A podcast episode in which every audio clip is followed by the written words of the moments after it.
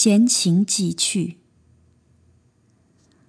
若盆碗盘洗，用飘青、松香、鱼皮面、活油，先熬以稻灰，收成胶。以铜片按钉向上，将高火化，粘铜片于盆碗盘洗中。四冷，将花用铁丝扎罢，插于钉上。宜偏斜取势，不可居中；更宜枝疏叶轻，不可拥挤。然后加水，用碗沙少许掩铜片，使观者宜从花生于碗底方妙。若以木本花果插瓶。剪裁之法不能色色自密，欠人攀折者美不合意。必执在手中，横斜以观其势，反侧以取其态。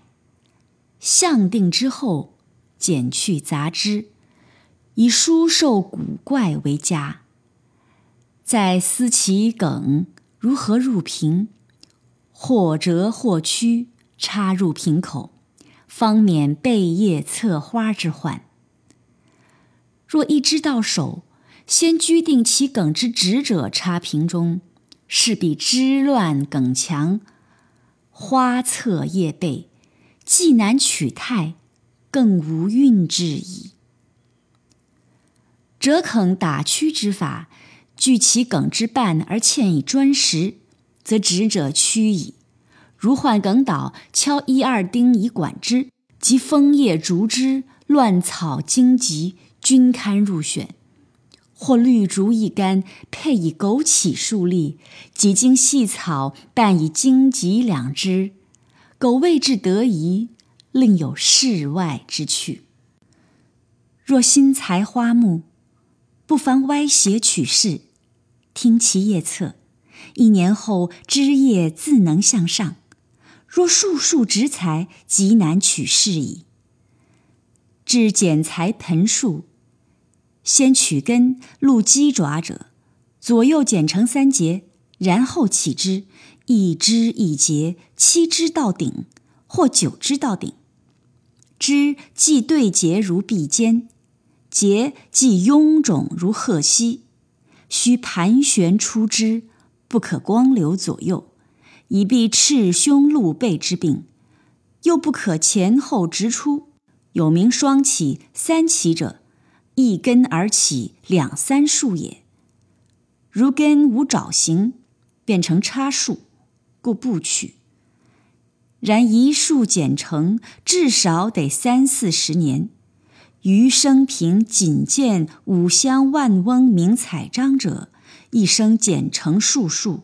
又在扬州商家见有虞山游客携送黄杨翠柏各一盆，西乎明珠案头，余未见其可也。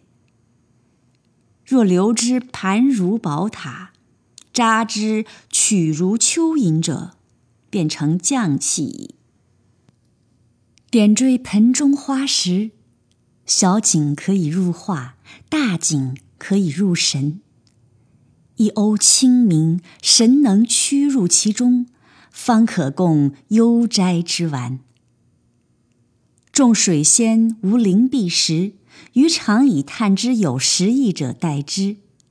黄芽菜心，其白如玉，取大小五七枝，用沙土植长方盆内，以炭代石，黑白分明，颇有意思。以此类推，幽趣无穷，难以枚举。如石昌普节子，用冷米汤同嚼喷炭上，至阴湿地，能长细菖蒲，随意颐养盆碗中，融融可爱。以老莲子磨薄两头，入蛋壳，使鸡一只，似雏成取出。用九年燕巢泥加天门冬十分之二，捣烂拌匀，置于小器中，冠以河水，晒以朝阳。花发大如酒杯，叶缩如碗口，亭亭可爱。